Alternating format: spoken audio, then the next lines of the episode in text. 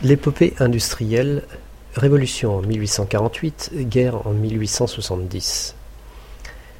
Tout à coup, le 23 février 1848, à 10 heures du soir, un coup de feu part.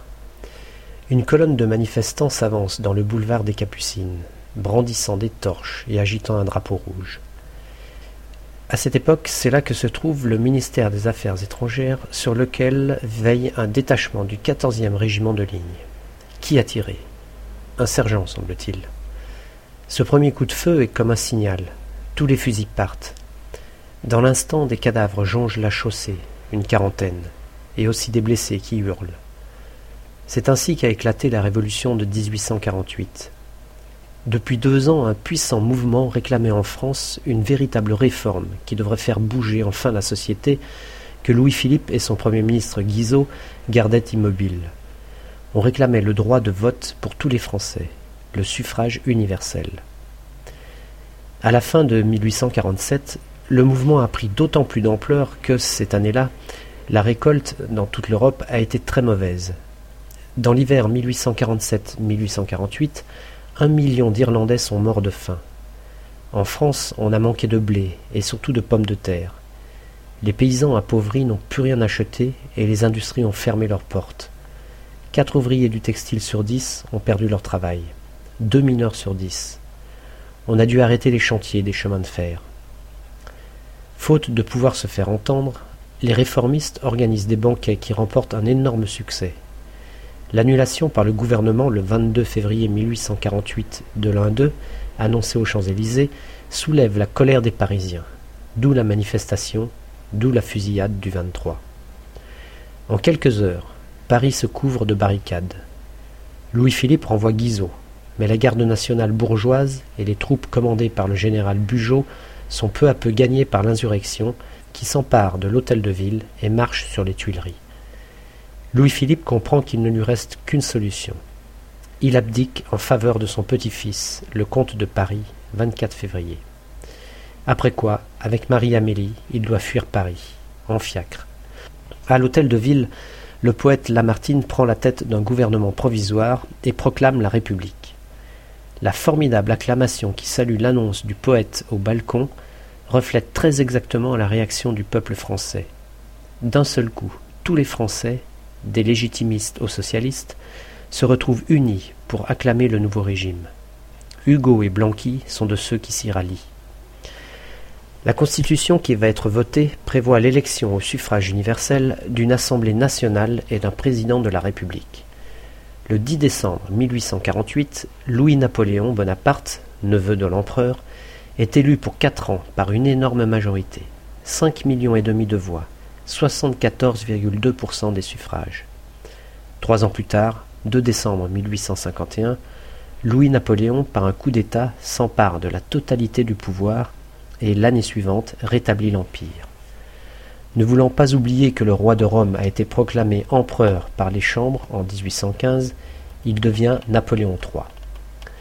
Blanqui, qui a voulu rendre plus révolutionnaire la Seconde République, est en prison. Hugo, qui s'est opposé au coup d'État, est en exil. De la rue de Rivoli montent des acclamations frénétiques. Il est six heures du soir, ce 14 juin 1856. Une haie ininterrompue de spectateurs enthousiastes garnit les trottoirs, des Tuileries jusqu'à Notre-Dame. Voici que s'approche le cortège, une longue file de carrosses. Dans une première voiture, on peut deviner, dans les bras de sa nourrice, un bébé en forme de petit paquet blanc ce n'est autre que le fils de l'empereur, le prince impérial, celui qui, pour les Parisiens, sera toujours le petit prince. Des maréchaux aux uniformes brodés d'or cavalcadent aux portières du carrosse impérial. Napoléon III salue la foule, et, à côté de lui, l'impératrice Eugénie, une Espagnole, en fait autant. Plus tard, celle-ci confiera que de toutes les heures qui ont jalonné son règne, la plus radieuse, la plus éblouissante a été celle où, à Notre-Dame, son fils avait reçu le baptême. Quant aux Parisiens, le même jour, ils n'ont cessé de répéter, parlant de Napoléon III, quelle chance il a. rien de plus vrai. La France engagée en Crimée avec l'Angleterre vient de gagner la guerre contre la Russie.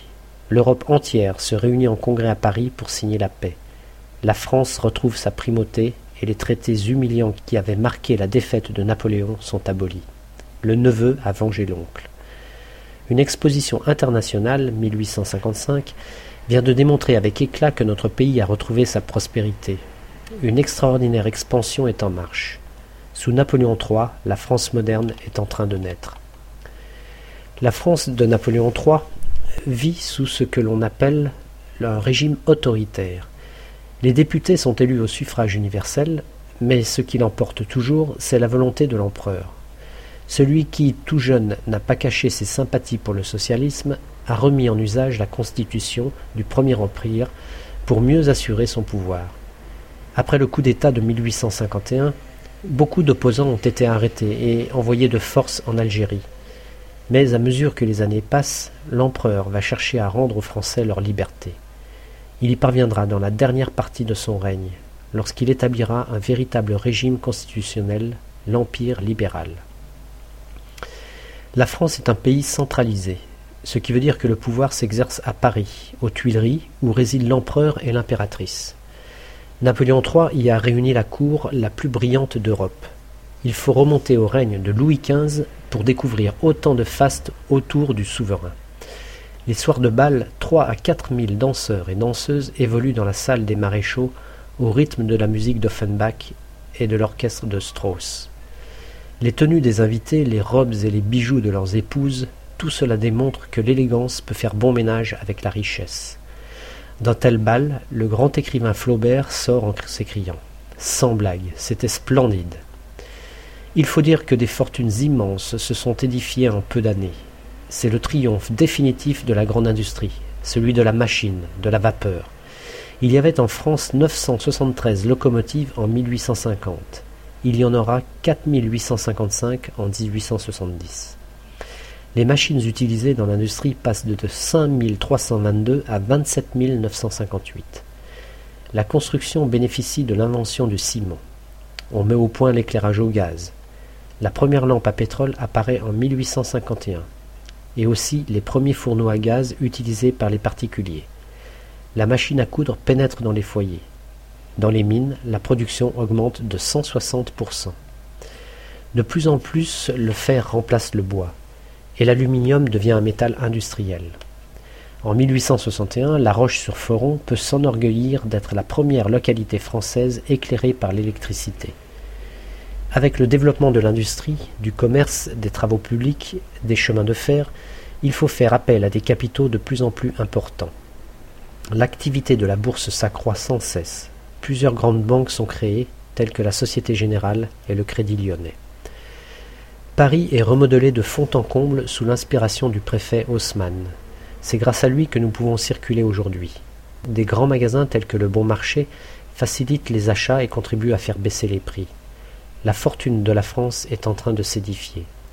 Nous allons peu à peu prêter à tant de pays étrangers que l'on pourra dire que nous nous sommes devenus les banquiers du monde entier. Cela durera jusqu'en 1914. Tous ces succès expliquent que la popularité de Napoléon III soit longtemps restée grande. À la suite d'une guerre victorieuse en Italie, 1859, n'a-t-il pas agrandi la France de Nice et de la Savoie? Le 8 mars 1870, un plébiscite, vote par lequel le corps électoral répond à une question, accorde encore une fois à Napoléon III une majorité considérable, 7 358 000 oui contre 1 572 000 non. Cela malgré une guerre désastreuse au Mexique et malgré les assauts de plus en plus violents des républicains. À l'annonce de cette victoire, Napoléon III élève le prince impérial dans ses bras. Mon enfant, tu es sacré par ce plébiscite. Deux mois plus tard, la France déclare la guerre à la Prusse, qui a voulu placer un souverain allemand sur le trône d'Espagne, mais qui y a renoncé. Il n'y aura jamais de Napoléon IV. Debout dans son grand atelier vitré établi au sommet de sa maison de Guernesey, une île anglaise de la Manche, Victor Hugo domine la mer. Depuis le coup d'État du 2 décembre 1851, il s'est exilé. Là, dans son atelier de Guernesey, il a écrit de nouveaux chefs-d'œuvre, La légende des siècles, Les Misérables, et il n'a cessé de condamner le pouvoir de celui qu'il appelle Napoléon le Petit. Il a vieilli, sa barbe est maintenant toute blanche, comme il a l'air soucieux en lisant les journaux venus de France. La guerre a mal commencé. Les armées françaises, malgré des combats héroïques comme la charge de Rheinhofen, se font battre par les Prussiens. Victor Hugo a toujours dit qu'il ne rentrerait en France que lorsque Napoléon III en serait chassé. L'heure va-t-elle sonner? Le grand poète part pour Bruxelles. Une terrible nouvelle parvient jusqu'à lui. Napoléon III, battu à Sedan, a été fait prisonnier. Mais voici ce qu'apprend bientôt le poète. Le peuple de Paris a marché sur le palais Bourbon, s'en est emparé et a proclamé la déchéance de Napoléon III, 4 septembre 1870. Le lendemain, avec toute sa famille, dont ses deux petits-enfants Georges et Jeanne, Victor Hugo prend à Bruxelles le train pour Paris. Quand il arrive à la gare du Nord, cent mille personnes l'attendent. Un immense cri s'élève. Vive Victor Hugo Mais une autre acclamation lui succède aussitôt. Vive la République